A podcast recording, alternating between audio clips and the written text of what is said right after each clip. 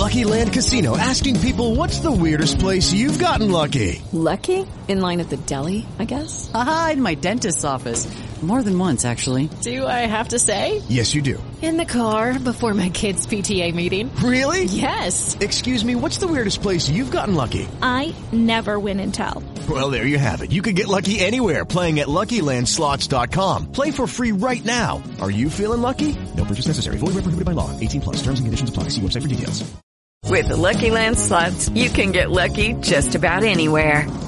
This is your captain speaking. Uh, we've got clear runway and the weather's fine, but we're just going to circle up here a while and uh, get lucky. No, no, nothing like that. It's just these cash prizes add up quick. So I suggest you sit back, keep your tray table upright, and start getting lucky. Play for free at LuckyLandSlots.com. Are you feeling lucky? No purchase necessary. Void where prohibited by law. 18 plus terms and conditions apply. See website for details. Si eres nuevo por aquí, bienvenido. Si ya tienes tiempo por acá, seguro te gusta la mala vida. Acompáñanos cada miércoles y sábado. Nos reunimos en familia para adentrarnos en las mentes y el caos de los peores asesinos alrededor del mundo.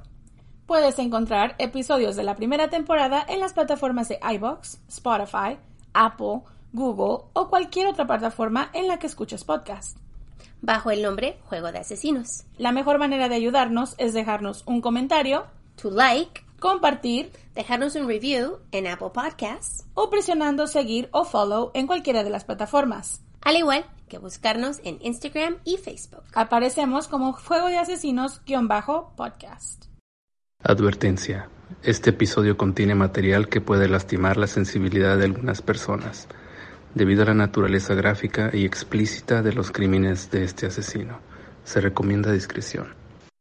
Dos adultos y seis niños fueron encontrados asesinados brutalmente en sus camas en un pueblo muy pequeño llamado Beliska, Iowa.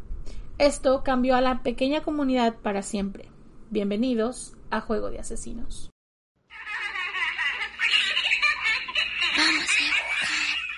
Familia, ¿cómo están el día de hoy? Hi. Hoy es nuestra primera historia de octubre. Yay. ¡Woo! Spooky Halloween. A Kiki le encanta octubre y es el mes de su cumpleaños. What? Va a Me cumplir encanta. 25 años. Sí, 15. Voy a cumplir 15. Oh, 16. Let's just 16. Bueno, debería de ser 21. Aunque en realidad yo no tomo, solo tiene caso. Right. Ya, 16 es fine. Ok, 16. You've never been kissed. Exacto. Ajá. Sí. ¿Cómo estás, Kiki? I'm good. How about you? I'm good, I'm good. So, a ver qué está sucediendo en el mundo. Todavía Ah. están en cuarentena porque nosotros ya casi está saliendo. Así que ojalá ustedes también. Poco a poquito.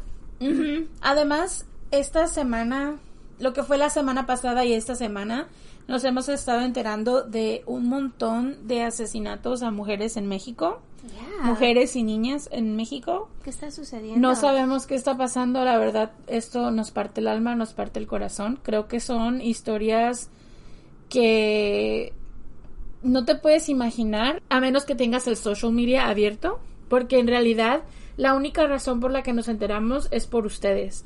Porque, porque estas son historias ustedes- locales, ¿no? Right, son de México y nos traen la información. Así que gracias.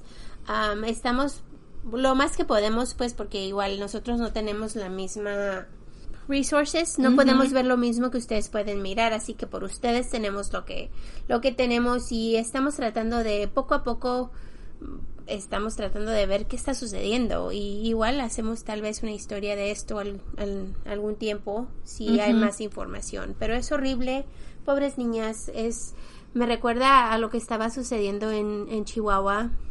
Sí, es que de verdad se están acumulando los nombres, se están acumulando los casos.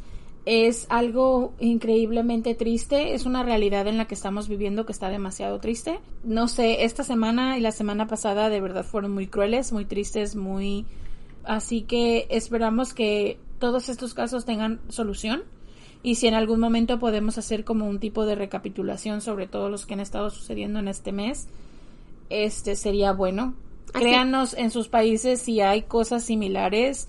Las pueden compartir con nosotros y nosotros tratamos de compartirlo en nuestro social media. Sí, por favor, porque igual ustedes miran las cosas que nosotros no miramos. Así que si ustedes tienen un poquito más de información o han, o han escuchado algo nuevo, por favor pónganlo en el grupo o mándenos un mensaje con algo y para nosotros ver pues qué, qué hay de nuevo. Pero es igual muy triste. Me recuerda mucho, como dije, a lo que sucedió hace unos pocos años tantas mujeres que desaparecieron, murieron y tantas madres, padres, hermanas, hijos, o sea, muchas se quedaron sin estas, estas mujeres en su vida y es muy, muy triste que está sucediendo otra vez. Pero tenemos que entender que estas personas son mamás, hijas, hermanas, amigas de alguien, tenían una vida, un, una de ellas era maestra, una niña de tres años, o sea, de verdad, son personas que tienen una familia que las ama, las va a extrañar y qué triste que estén pasando este tipo de cosas. Todavía en el mundo en el que vivimos y que siga pasando esto. Es horrible. Y ahora pues les traemos otra historia. Está un poquito spooky, pero igual es muy triste. Y empezamos nuestra, con nuestra canción. No somos profesionales. No somos locutores. Ni narradores. Ni investigadores ni abogados, ni policías, ni especialistas de ningún tipo. Solo somos dos simples mortales a las que les gusta mucho el true crime. Y hacemos muchísimo research para los casos que aquí se presentan. Usamos el Spanglish porque es lo que nos fluye. Este podcast es una combinación extraña entre true crime y risas. Y no, no nos reímos del crimen. Ni de las víctimas. Nos reímos de nuestros muy malos ejemplos. Oh, yes. Tonterías. Sobre todo. Mala pronunciación. Me. Me too.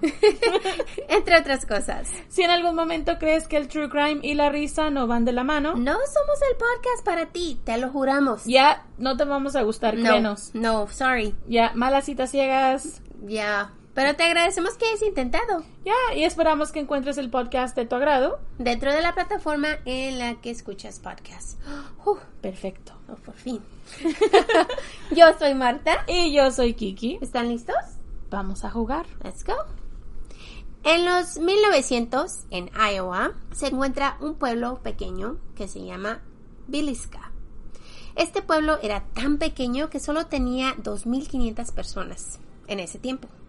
Era un pueblo nuevo, con tiendas, negocios, trenes y personas que iban ahí a encontrar pues una nueva vida.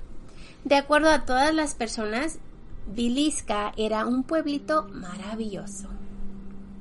En 1912 el pueblo hizo un arsenal el único en el estado de Iowa. Este arsenal le sirvió al pueblo durante la guerra contra México en 1916. Sorry, México. Primera y Segunda Guerra Mundial. Durante la Segunda Guerra Mundial, los chicos de Villisca fueron a la guerra con ganas de pelear por su país.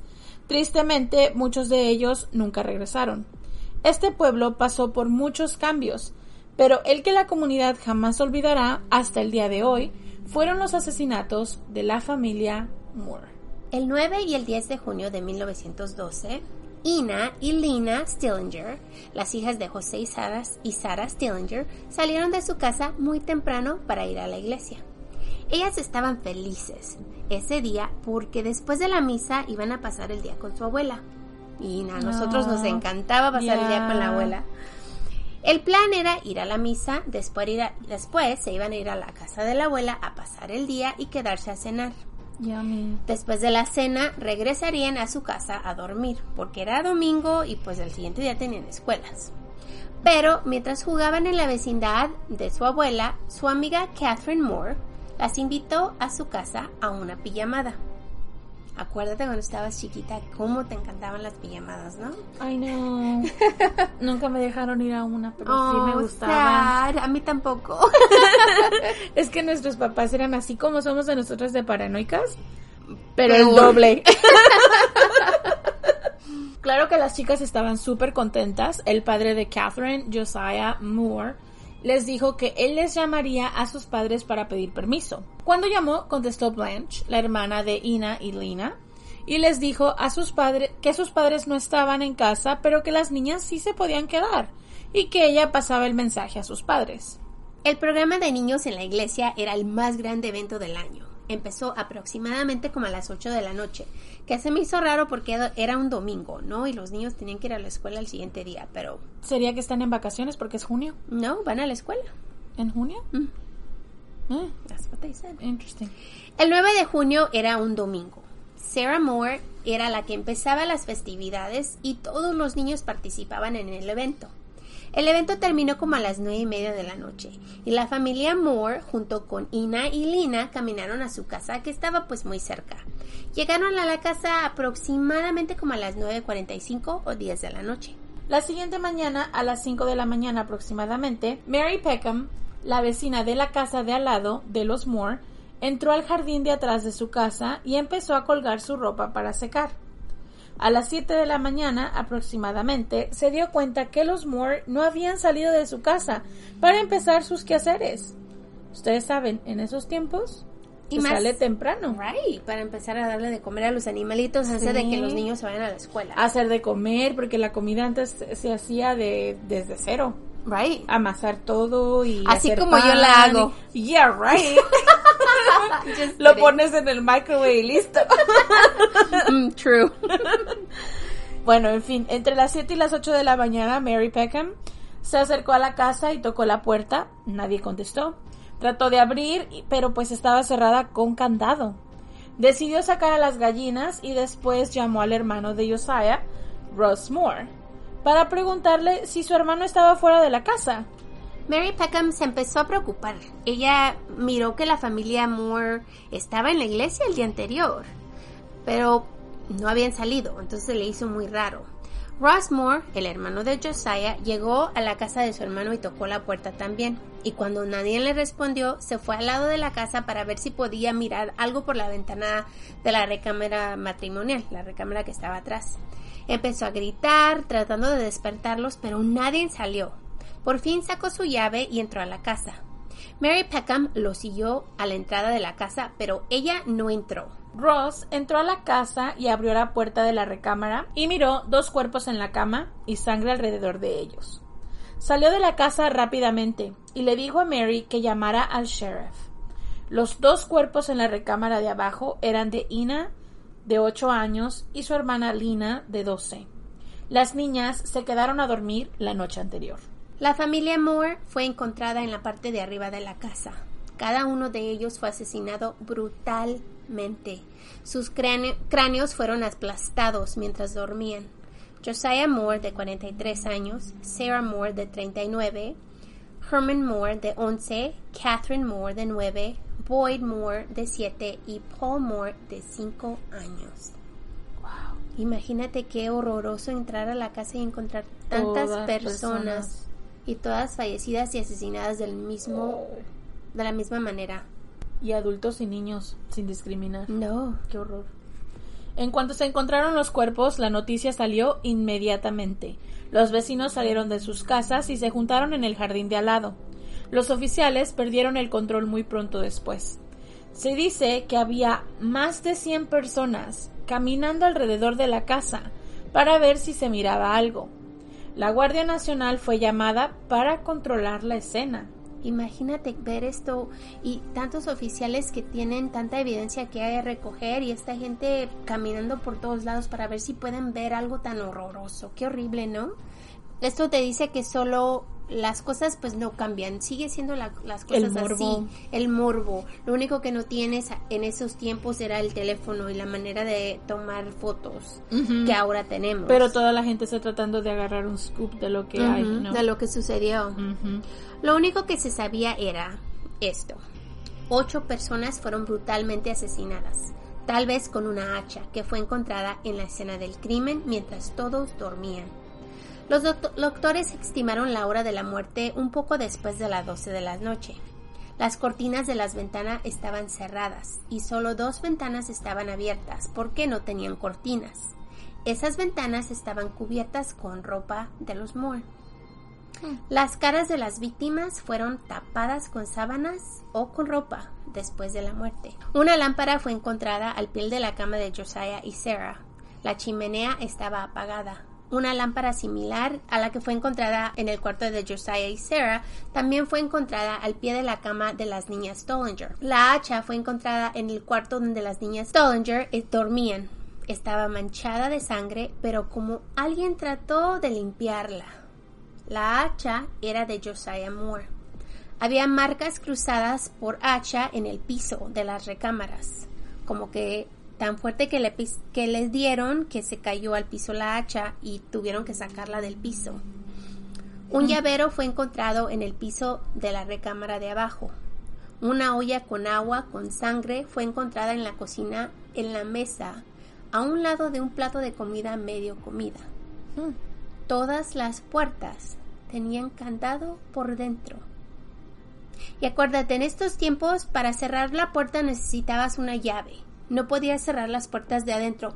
Eran las puertas de esas que no tienen, no tienen candado como ahora. Eran puertas que le metías la llave y las cerrabas tú. Una barra, ¿no? La barra se la movía, barra se movía. y detenía la puerta. Right, y necesitabas una llave para cerrarlas. Eso quiere decir que quien sea que les hizo el crimen tenía llave de la casa. Tenía llave de la casa. Los cuerpos de Ina y Lena fueron encontrados en la recámara del piso de abajo. Una chaqueta cubría la cara de Lina y su vestido estaba subido. No tenía panties y tenía una mancha de sangre entre sus rodillas. Los doctores dijeron que era sangre de su brazo cuando trató de pelear con el asesino. Un pedazo de tocino fue encontrado en el piso junto al hacha. Pesaba casi dos libras, cubierto con una toalla de la cocina. Otro pedazo, igual de grande, fue encontrado en el congelador. Uno de los zapatos de Sara fue encontrado al lado de Josiah con sangre por dentro y abajo del zapato. El doctor dijo que tal vez la sangre pertenecía a Josiah y que el zapato se cubrió de sangre cuando él fue asesinado y tal vez pisó el zapato. Se dice que si este crimen hubiera ocurrido el día de hoy, hubiera sido resuelto muy rápido, porque el asesino dejó mucha evidencia. Después de más de 100 años, este crimen aún no ha sido resuelto. Claro que los asesinos están pues ya muertos y se murieron con su secreto. Los oficiales fueron culpados por la manera en la que hicieron la investigación. Claro que en este crimen pues ocurrió en 1912, no tenían manera de agarrar huellas o ADN, pero si hubiera sido preservado como debería de haberse hecho, tal vez hubieran encontrado más pistas. Los investigadores comenzaron y todos los testigos fueron interrogados para tratar de resolver el caso. Y ahora nos vamos a un pequeño break. Y ahora continuamos con la historia. La primera testigo fue la vecina Mary Peckham. Ella fue la primera persona que notó algo extraño. Fue la que dijo que miró a la familia Moore el día anterior antes de que se fueran de la iglesia. Ella se fue a dormir aproximadamente a las 8 de la noche y no miró cuando la familia regresó a la casa. De acuerdo a su testimonio, no escuchó ningún ruido y cuando salió a las 5 de la mañana a colgar su ropa, se le hizo raro que ellos aún estuvieran dormidos. Y más cuando a las 7 de la mañana todavía no se levantaban. Ellos eran siempre muy puntuales. Checó y les dio de comer a las gallinas y después fue a checar a los otros animales de la granja. Entonces vivían en una granja, o sea, era un, eh, tenían vecinos cercas, pero igual vivían en una propiedad un poquito grande, tenían otros animales, tenían gallinas, tenían todo. Entonces cuando ellos se levantaban, pues hacían sus quehaceres, les daban de comer a sus animalitos y ya, y empezaba su día. Así que cuando la señora miró que los animales no tenían comida a esas horas, es cuando empezó a preocuparse, ¿no? Después, cuando llamó al hermano de Josiah, habló con Jessie, la esposa de Ross, el hermano de Josiah. Mary miró a Ed Selly, el empleado de Josiah, entrar al granjero para darle de comer a los caballos. Poco después llegó Ross, el hermano de Josiah. Encontró la llave escondida y entró al hogar. Claro que esto es diferente porque en esto Mary dice que él encontró la llave escondida, pero otras historias dicen que él tenía llave. So, Mary se quedó en la entrada de la casa mientras Ross investigaba. Cuando Ross abrió la recámara de abajo, miró a las niñas cubiertas con sábanas manchadas de sangre. Ella esperó que él saliera y Ross le dijo inmediatamente que algo horrible había ocurrido y que llamara al sheriff inmediatamente. Así que ella no miró la escena, pero Ni cómo actuó durante el encontrar el la encontrar escena. la escena, porque ella no entró con él. Pero igual, No sé, chicos, yo ya sospecho de ese ujú, ¿a dónde van? A ver. Ed Silly fue el segundo testigo y él era el empleado de Josiah Moore. Testificó el lunes en la mañana, el 10 de junio que abrió la tienda a las 10 de la mañana cuando Ross, el hermano de Josiah, le habló por teléfono.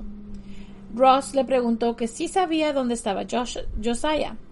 Ed le dijo que no y cuando colgó el teléfono habló a la casa del padre de Josiah para preguntar si él estaba ahí. La madre de Josiah contestó y le dijo a Ed que no. Ed colgó el teléfono y pronto volvió a sonar. Mary Peckham le dijo que si Josiah estaba ahí, porque sus caballos tenían hambre y no les había dado de comer. Ed dejó la tienda y se fue a casa de los Moore a darle de comer a los caballos, y es cuando miró a Mary en la granja.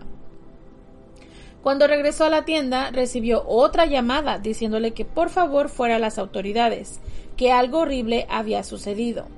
De acuerdo al testimonio, Ed, Ross y Mary fueron los primeros que entraron a la casa antes de que llegaran las autoridades. Entonces no solo hay personas caminando por toda la casa destruyendo evidencia, ahora tienen a Ross que ya había entrado una vez, ahora Mary y, y Ed fueron y entraron nuevamente con ellos. O sea, ¿por qué tienen la necesidad de entrar tantas veces? Quédense afuera, ustedes saben que algo sucedió, ¿no? Cuando llegó Ed con las autoridades, entraron a la casa otra vez juntos. Después de mirar la recámara de abajo, Ed se salió de la casa inmediatamente. Mientras estaba afuera, llegó Harry Moore, el hermano, otro hermano de Josiah. De acuerdo a Ed, el oficial Horton salió de la casa y lo primero que dijo cuando salió fue, hay alguien muerto o alguien que fue asesinado en cada cama. Cerraron la casa y los oficiales se fueron para conseguir refuerzos. Ed se regresó a su casa y le llamó a la gente de John Deere. Era una compañía con la que ellos trabajaban. Y así les tuvo que decir lo que, la mala noticia, lo que había sucedido con Josiah. Ed regresó a la casa con su padre después de su llamada, pero no volvió a entrar a la casa. Cuando lo cuestionaron sobre enemigos de Josiah, él dijo que tenía un enemigo, su cuñado, que a él no le caía bien y que lo había amenazado en varias ocasiones. Su cuñado era Sam Moore. Ed dijo que no tenía más información y que no podía pensar en nadie más que les quisiera hacer daño a la familia Moore. Claro, ¿no? Un, un pueblito con... Pues no tenía muchas gentes. Y para que un crimen tan grande ocurriera así y no tienen nada. Y además porque todo el mundo contaminó todo, entonces no es como que tienes una idea de... A mí, de qué pudo haber pasado, ¿no? Igual es como nosotros, las otras historias que hemos hecho donde no tienen experiencia con cosas de estas, igual no, no saben hacer pueblo el trabajo. pequeño, problema de pueblo pequeño. Right. El testigo número 3 fue el doctor Clark Cooper. Él fue el primer doctor que entró a la escena del crimen. Él testificó que fue llamado al hogar como a las 8.15 de la mañana, el 10 de junio, cuando el oficial Hank Horton le pidió que fuera con él porque lo necesitaba. Cuando él le preguntó a Horton, ¿por qué me necesitas? Horton le dijo que, él dijo que Horton parecía que estaba muy asustado y que le dijo que Josiah Moore y su familia fueron asesinados en sus camas. Cooper siguió a Horton a la casa y esperó que uh, abriera la puerta. Cooper, Horton, Dr. Huff y el ministro de la iglesia entraron a la casa juntos. ¿Por qué está entrando toda esta Ahora gente a la tenemos más casa? personas entrando. ¿Por qué necesitamos un ministro? Ok, entiendo que, hay, que los doctores son los que saben un poquito más. Ellos entiendo, el oficial entiendo, pero ¿por qué tanta gente? Come on. Ya, I know. Es que se me hace extraño que todo el mundo está entrando y entrando y entrando. Es like... mm, Bueno, no tienen control sobre la situación. Mm-mm. Cuando entró por la casa pasaron habitación por habitación, pero el doctor Cooper dijo que cuando le preguntaron el estado de los cuerpos, dijo que él no los tocó. Dijo que la sangre le parecía como gelatinosa que es lo que sucede cuando la sangre tiene mucho tiempo pues fuera, secándose, se coagula, y que parecía que había sido asesinados por la cantidad de sangre y por donde la sangre quedó alrededor de las víctimas. Estimó que los cuerpos tenían de 5 a 6 horas de muerto. Pero ¿cómo vas a ver si ni siquiera tocó la sangre? Como para saber qué tipo de viscosidad o... Bueno, no sé, me imagino que en este tiempo a lo mejor estamos hablando que la tecnología no era tan buena, pero en algún momento tenían que saber cómo la sangre, la mancha que deja, cuánto tiempo más o menos, ¿no? Sería como una ciencia más avanzada. Mm, ajá. Tal vez. Tal vez, no sé, a mí me imagino. Y a mí no tienen experiencia, acuérdate, este es un pueblo, pequeño. También testificó que no olió ningún olor raro como antiséptico en la casa y que todas las caras de las víctimas fueron tapadas después de ser asesinados. Su ropa no estaba pegada en sus heridas en su examen superficial que hizo. Claro, nada más los miró. Las sábanas no tenían hoyos como las sábanas y, y las cobijas. Si hubieran sido pues tapados antes del asesinato, entonces hubiera pues más hoyos en la ropa, ¿no? Pero como estaban intactos, significa que fueron asesinados y después fueron cubiertos con las sábanas. Pues Jessie Moore fue la, la cuarta testigo. De acuerdo a Jessie, Mary le llamó la mañana del 10 de junio y le preguntó si algo había sucedido al padre de Josiah. Jessie With lucky landslots, you can get lucky just about anywhere. Dearly beloved, we are gathered here today to. Has anyone seen the bride and groom? Sorry, sorry, we're here. We were getting lucky in the limo and we lost track of time. No, Lucky Land Casino, with cash prizes that add up quicker than a guest registry. In that case, I pronounce you lucky. Play for free at LuckyLandSlots.com. Daily bonuses are waiting. No purchase necessary. Void where prohibited by law. 18 plus. Terms and conditions apply. See website for details. Llamó a la tienda y platicó con Ed. Él le dijo que iba a checar y le marcaría para atrás. O sea que ya van con el chisme por teléfono. Right. Todo el mundo se está pasando la voz. Ella dijo que un vecino llegó a su casa poco después y le dijo de los asesinatos, cuando le preguntaron si los Moore tenían enemigos. Ella no tenía nada que decirles, pero estaba ahí. Entonces, otra vez, el chisme. Ahí viene. El testigo número 5. Él entró a la casa junto con el doctor Cooper. Lo había llamado Horton para igual para tener a los dos doctores del pueblo, pues. Y le dijo que lo necesitaba. Claro, él le preguntó, pues, ¿para qué me necesitas? Y él le dijo que los Moore habían sido asesinados y que necesitaba su ayuda. Cuando lo cuestionaron sobre el ataque sexual de la pequeña víctima, él dijo que miró para ver si fue posible, pero que no se sabe. Igual, él no tocó las víctimas tampoco. Esto fue nada más vista.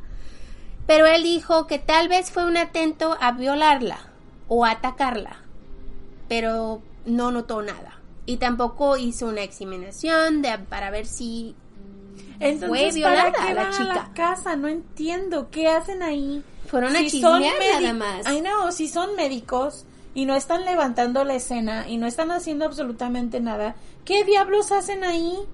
O sea, ¿por qué tienen que estar viendo a las víctimas sin tener ni la experiencia ni tampoco la capacidad de decir esto fue lo que sucedió o yo estoy realizando una examinación. O sea, simplemente van por, por ir. Por morbo. Por ir. No hay nada, no hay nada que, que digas, oh, de verdad hicieron algo. No, simplemente es como especulación. Es como yo voy y los veo ahí y digo, ah, bueno, a lo mejor la violaron. O sea, pero no estoy bien. Mi experiencia no tiene nada que ver ni si soy profesional o no en el, en el aspecto. Puedo ser médico, pero no estoy haciendo lo que se supone que no les hicieron autopsia a las a las víctimas. Ellos eran los doctores que según eso fueron a examinarlas pero sin tocarlas. Pero cómo o sea cómo examinas si no estás haciendo nada right. Edward Landers fue el sexto testigo y estaba visitando a su madre en unas casas cerca. Dijo que se fue a dormir a las nueve de la noche. Antes de quedarse dormido escuchó un sonido extraño pero pues de esos ruidos que dices eh lo escuché se quedó conmigo pero no hice nada. Él escuchó como un búho haciendo ruido, pero parecían niños más que animales. ¿Por qué se respondieron uno a otro con el mismo ruidito, ese como uh, sound, pero me quedé dormido poco después. Cuando le preguntaron nuevamente a qué hora más o menos, él dijo que eran aproximadamente las 11 de la noche, cuando escuchó los ruidos. Al día siguiente dijo que cuando escuchó lo que, de los asesinatos, dijo que lo que tal vez escuchó fueron los gritos de una mujer. También dijo que miró personas extrañas afuera del hogar la noche anterior como a eso de las 10:15 de la noche, cuando llegó a la casa de su madre. Este tipo también se me hace muy raro, porque cómo escuchas cosas y según tú a las 9 de la noche y luego cambia tu historia a las 11. Y luego dices que saliste a las 10:15 estabas viendo gente afuera. Right. Cuando dijiste que los ruidos los escuchaste a las 9. Hello. Si los escuchaste No, a las 11. Según él, a las 11 escuchó los ruidos, pero miró a Wow. gente afuera a las 10. Pero primero dijo que, este, o sea, si tu historia dice, yo me fui a dormir a las 9 de la noche, ¿cómo viste gente afuera a las 10:15? ¿Y cómo escuchaste ruido a las 11? A las 11, Si exacto. te fuiste a dormir a las 9. Entonces- Duraste tanto Ajá. tiempo despierto, nada Y- más mirando al techo. Y ya después cambias tu historia y dices, ah, no, el ruido era a las 11 y a las 10:15 vi gente afuera. Entonces, ¿a qué horas te fuiste a dormir? No te fuiste a dormir a las 9. Pero no igual- hace sentido. Es que estas son las cosas que no hacen sentido. Son como testimonios, pero no sirven de nada. No, porque igual Porque no es- igual no estás seguro de nada de lo que pasó y ni siquiera tienes como, sí, yo me fui a tal hora y a tal hora y a tal hora. O sea, no, nada más es una persona que dijo, déjame, doy mi granito de arena, igual y no importa, igual y sí, y ya. Y además, eh, no hicieron nada. Después de que dio su testimonio, no hicieron nada. Más que nada dices, oh, ok, te voy a creer lo que estás diciendo, aunque tu historia está por todos lados y no tiene nada de sentido. Pero igual, te voy a creer, it's fine. Ross Moore fue el testigo número 7. Ross, acuérdense, él es el hermano de Josiah. Él testificó que a las 8.15 el lunes, Mary Peckham le llamó para preguntarle si su padre estaba enfermo. Le dijo que ella había hablado con su esposa y que sí, llamó con Jessie. Y ella le contestó el teléfono y que le hizo, se le hizo raro que Josiah y la familia aún estaban dormidos. Es por eso que llamó para preguntar si había algún problema con su padre, porque Josiah siempre visitaba a su padre y los cuidaba. Ella pensó que la familia tal vez estaban pues allá visitándolos, ¿no? Y es por eso que no estaban en casa. Ross inmediatamente fue a checar a la granja y es cuando usó la llave. Otra vez dicen que trae su propia llave. Pero en la otra de Mary Peckham dijo que él encontró su llave. So, abajo la llave escondida. Usó la llave para entrar a la casa. Después de eh, que entró, miró la escena. Inmediatamente salió para decirle a Mary que llamara a la policía. Y pues que él no sabía más del tema. Es todo lo que les dijo. Igual, otra historia rara, otra Me historia que cambia. Porque es extraño que todas las puertas casualmente estaban cerradas con llave. Y él es el único que tiene llave. Ajá. A menos de que me digas que de- la familia dejaba la llave escondida abajo del tapete donde todo el mundo la puede encontrar, te creo. O que el asesino se metió a la casa, lo invitaron a pasar, se metió a la casa y se robó la llave y cerró todo con llave. Esa es la única forma en la que, o sea, yo me podría imaginar que algo así pasó. Pero al final de cuentas es como, mm, ninguna de estas personas me suena muy ah, inocente. Right, muchas historias, todas que no tienen No tienen sentido. Fenwick Moore fue el octavo testigo, otro hermano de Josiah. Él dijo que no sabía nada de los negocios de Joe y que no sabía quién lo quería muerto. El oficial Horton fue la no- el noveno testigo. Él confirmó que a las 8.15 Ed le dijo que lo acompañara al hogar, de, los Moore y que llegó a la casa a las ocho y media. Cuando entró a la casa miró los cuerpos e inmediatamente llamó a los doctores para que lo acompañaran a la escena del crimen, que es lógico porque se puede comprobar la llamada a la policía, por así decir. Right. Para poder saber a qué horas llegó la policía, pero en realidad el problema no es a qué horas llegó la policía, el problema es saber qué pasó entre esa ventana donde las niñas ah, llegaron a dormir a la, a la casa de los Moore, las niñas fueron colateral, o sea, es como no debían estar ahí y por eso las asesinaron, porque estaban en el lugar equivocado a la hora equivocada. Sí, yo pienso lo mismo. Yo pienso que este fue un crimen premedita- premeditado y que Ajá. alguien los estaba mirando, estaba planeando y las chicas fueron ahí pues por chanza, ¿no? Fueron, estuvieron ahí en un mal, mal día, mal hora, pobrecitas. Pero la ventana, si te pones a pensar, la ventana de tiempo en la que los asesinaron es chica, porque las niñas llegaron ahí a las 10.45, 11 de la noche. ¿Te acuerdas? Ujú. Ok, si las niñas llegaron a las 10.45, 11 de la noche y la mujer esta se dio cuenta que a las 5 de la mañana no estaban despiertos, tu ventana del asesinato es Muy muy, corta. Es muy corta. Sí. Para que asesines a qué son siete personas? Ocho personas. Para que asesines a ocho personas, cierres todo con llave, tapes todas tapes las todas las ventanas. ventanas O sea, de y verdad. te salgas sin que nadie te mire. Antes de que todo el mundo se levante, sabiendo que la, esta gente se levanta en cuanto sale el sol. Y la manera de que murieron no, no es que alguien, uno de ellos lo hiciera, no decir que Josiah Moore fue el que asesinó a todos y luego se asesinó a él mismo. No, o sea, la manera de cómo fueron asesinados indicó que alguien Es consistente. lo hizo. Ujú, Ujú. Es consistente y alguien lo hizo, porque alguien tiene un emo así, similar a esto, que le gustó hacer lo mismo a todas las víctimas. Muy raro. Además, que quizás, y es muy posible que haya esperado a que todos estuvieran dormidos, porque de, de qué forma asesinas a ocho personas sin que nadie se dé Sin cuenta. que nadie se dé cuenta. Y, y ha de que haber hagan sido ruido. rápido. Ya, y que hagan ruido y todo esto. Entonces, padres fueron primeramente, yo pienso que los padres fueron primero. Primero Josiah, claro, porque Ajá. era el más fuerte, el hombre de la casa. Sí, y ya de ahí se fueron derechito con todos los demás sin hacer ruido. Entonces, de verdad, la ventana de tiempo es muy corta. Y ese es el problema que tenemos. No es tanto quién llegó después y quién llegó antes, sino esa ventana de tiempo para saber quién estaba en la casa en ese momento. Y además que se sentaron a comer. Eso es raro, porque como que se tuvieron tiempo de sentarse a comer. Sucedió muy rápido, entonces los asesinatos ha de haber sido como Sí. uno, otro y otro y otro y otro. Me recuerda al, al de la familia Miyazawa, donde el hombre que se sienta hasta va al pinche baño. Ajá, ándale, a comer y todo. Ay, no, cayó gordo. Lee Van Gilder y Harry Moore fueron los testigos 10 y 11. Lee era el sobrino de Josiah y Harry era otro hermano de Josiah. Lee dijo que él habló con Josiah el domingo, pero pues no les puso, no les pudo decir dónde estaba su papá Harry. Cuando por fin encontraron a Harry, él les dijo lo mismo que sus otros hermanos, que él no sabía nada de los negocios de su hermano y no sabía si tenía enemigos. ¿Cómo que no vas a saber de tu hermano? Eso es raro. Y Mm. todos dicen lo mismo. Ya. Pero, pero, o sea, abogada del diablo. Cuando tienes hermanos mayores y menores y ya no viven en tu casa, sí entiendo que no. Ya, Que quizás igual- no tan, quizás no tengas como esa relación tan personal Right, true. como para decir, ah, yo conozco al enemigo de mi hermano, pues la neta no. Pero Más bien sí, más cercanos a ellos ajá, sabrían. Pero Right. conozco, por ejemplo, si no te llevas mucho con él o no lo visitas tan a menudo, quizás no sabes qué onda con esa persona. Right. Igual y te imaginas, por ejemplo, si de verdad es un problema grande, grande, que sea un chisme grande en la familia, pues ahí sí te enteras. Right. Pero de ahí en fuera, mm, como abogada del diablo, les diría que a lo mejor está diciendo de verdad.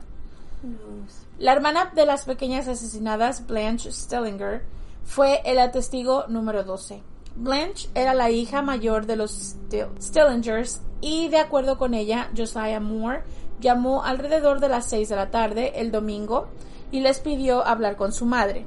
Ella le dijo que su madre estaba fuera y que el padre tampoco estaba, así que continuó y le dijo a Blanche que iban a ir a la iglesia y que si las niñas se podían quedar a dormir en su casa porque no querían regresar de noche a la casa de la abuela.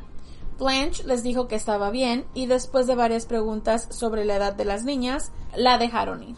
Así que igual, pues, ¿qué tiene que traer Blanche? Blanche era la lo único que fue es que ella recibió la llamada de Josiah, les dijo que las niñas se podían quedar. Igual, pedir permiso. Yo no sé por qué fue testigo. Quizás línea de tiempo. Que- ah, tal vez. Joseph Stillinger fue el testigo número 13. Él era el padre de las niñas. Le preguntaron a Joseph que si él sospechaba a sus empleados, porque él tenía empleados que pues no eran muy muy buenos que digamos y pensaron que tal vez ellos fueron los que hicieron el crimen. Y después le preguntaron si llamó a la casa de Josiah el, el lunes.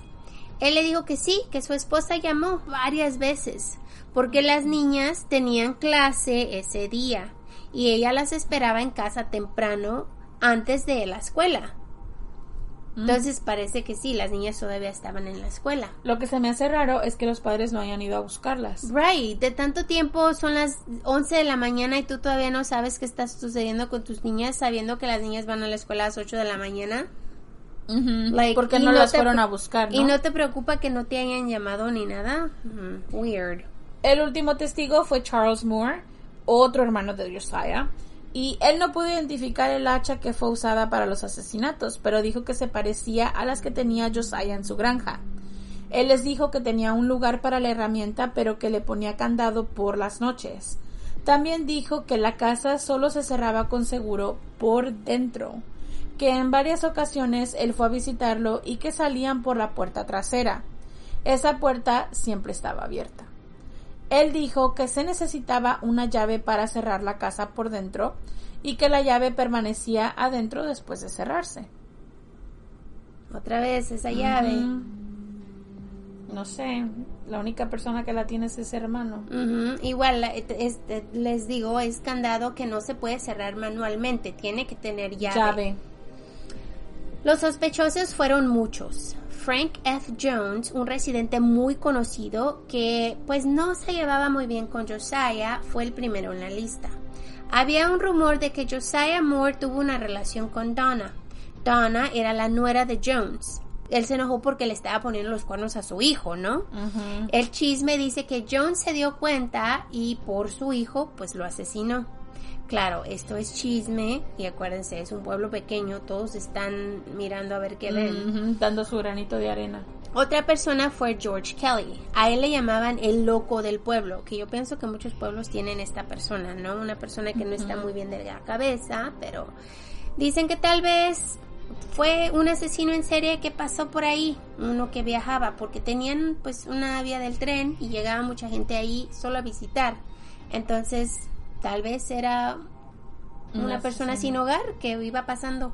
Mm, es posible. Es posible, quién sabe. O sea, hay muchas teorías, pero este igual no tienen nada. Muchos también dicen que fue William Mansfield, que Jones le pagó una cantidad de dinero para que cometiera el crimen. Mansfield era un drogadicto que se la pasaba cometiendo crímenes en el pueblo. Él había sido arrestado en otra ocasión por un crimen que fue muy similar pero no hubo suficiente evidencia para encarcelarlo. Fue arrestado y fue interrogado, pero el 21 de julio del 1916 fue liberado por falta de evidencia con este crimen también. Según la investigación, encontraron muchos sospechosos y muchos buscando sus 15 minutos de fama, pero nada fue encontrado después de todas las confesiones. Los asesinatos de Belisca nunca fueron resueltos. La casa ahora pertenece a dueños nuevos, claro que fue pasando por dueños y dueños. Ellos la usan como una atracción, especialmente durante Halloween. El cuarto donde Ina y Lina fueron asesinadas ahora lo llaman el cuarto azul. Se dice que las luces en ese cuarto se prenden y se apagan todo el tiempo. Muchos dicen que se siente un aura cuando entras. Y si llevas una flashlight o una lámpara de mano, también se te apaga y prende cuando entras ahí, a ese cuarto. Varias personas que no creen en estas cosas se han quedado a dormir en la casa. Que también pueden hacer esto si ustedes quieren, chicos. Acuérdense, tienen todos los precios ahí para con cosas diferentes. Hasta pueden ir al cementerio el mismo día. Oh my God. Pero cuando se quedan a dormir, salen creyendo. Porque escuchan cosas raras, ven cosas raras y claro, se asustan, ¿no? Lo que ocurrió en esta casa fue una tragedia que no debería de haber sucedido. Aún hay un misterio en ese pueblo y alguien se fue a la tumba con el secreto. Jamás vamos a saber quién les quitó las vidas tan brutalmente a tantas personas en una sola noche sin tener remordimiento este individuo o individuos siguieron viviendo como si nada ocurrió en este pueblo pequeño. Igual si era alguien que iba pasando por ahí, pues siguió viviendo en otros lados. Pero si fue uno de ellos que cometió el crimen, se quedó con ese secreto para toda su vida. Yo siento que es una por la brutalidad es personal.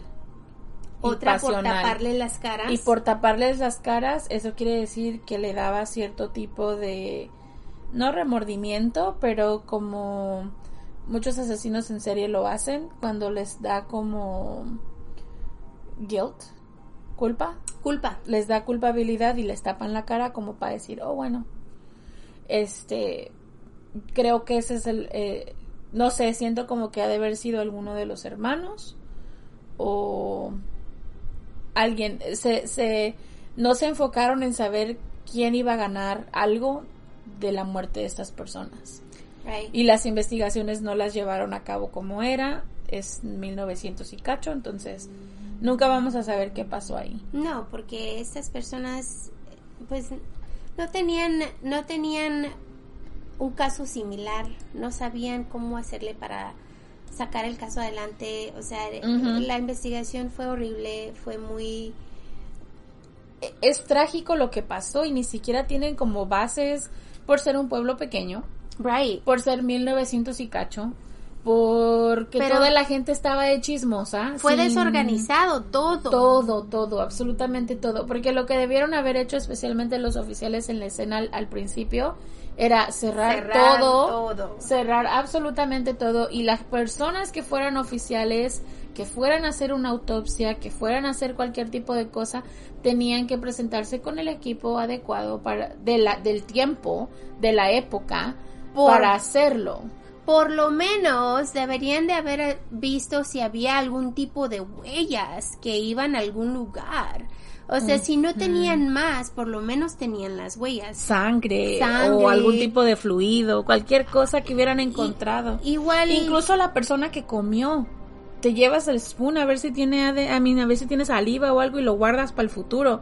No sé. Bueno, digo, a lo mejor en ese tiempo no pensaban en el futuro, pero Dios, pudieron haber en- pudieron haber guardado un montón de cosas, o sea, Pero- pudieron haber guardado mucha evidencia. ¿Cuántos casos han sido resueltos por eso? Porque alguien aguardó un tipo de evidencia que pudieron hacer exámenes con él años y años después y lo encontraron solo porque tú metiste tu ancestry.com y, y te Tus y- ancestros, y tus ancestros fueron sali- salieron ahí por eso o sea Sí. eh, pero este caso es uno de esos que jamás tendrá fin jamás tendremos a la persona que lo hizo pero pues ah, fue hace tanto tiempo y según el pueblo las almas están todavía en esa casa y no pueden descansar. Si ustedes creen en eso pues los invito a que vayan a, a Iowa a visitar esta casa en Halloween. Tienen buenos precios si viven cerca de ahí. Go ahead. Vayan y díganos cómo les fue, porque yo y Kiki, ustedes No. saben, somos muy Miedosas. miedosos y no iríamos. Yo de lejecitos. Ya, pero si nos quieren contar cómo les fue, que sean del área, por favor díganos. Así que así terminó nuestra historia. Ojalá les haya gustado un poquito diferente Sí. a las normales. Y vamos a tratar de encontrar historias como esta para el mes de octubre. Sí, historias creepy. Creepy stories. Ok, y ahora nos toca, para pasar a otra nota, Mejor, más.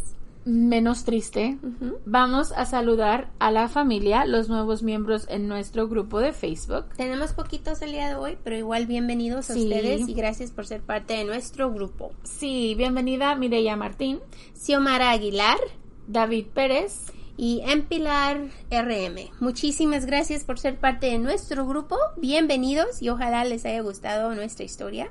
Sí, esperamos que nos sigan escuchando y si no nos han escuchado aún, que lo intenten. Ya. Ok, ahora tenemos dos preguntas. Ahí les van. Ok, Kiki. Bring it on. ¿Qué es la cosa que hace a la familia pelear más? A ver, Kiki. ¿Qué es?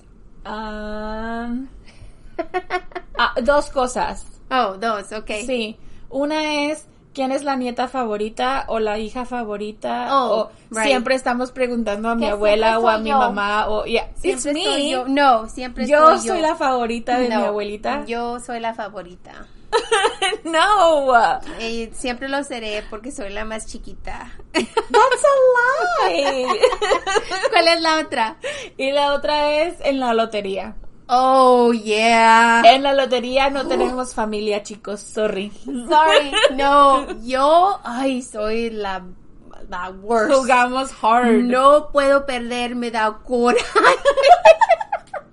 Deberíamos de no jugar ese juego en la casa porque Pero es lo horrible. Pero cada que nos juntamos lo tenemos que jugar y tenemos que pelear. Sí, y yo me llevo mi bolsita de dinero. La vez pasada los rapé a todos. Gracias. Y yo le robo el dinero a mi mamá con ese juego y si lo pierdo, ups, too bad. No te preocupes, ella sirve siempre como banco. A todos nos da dinero. Así que perdemos el dinero de la abuela. Yup. y de la madre.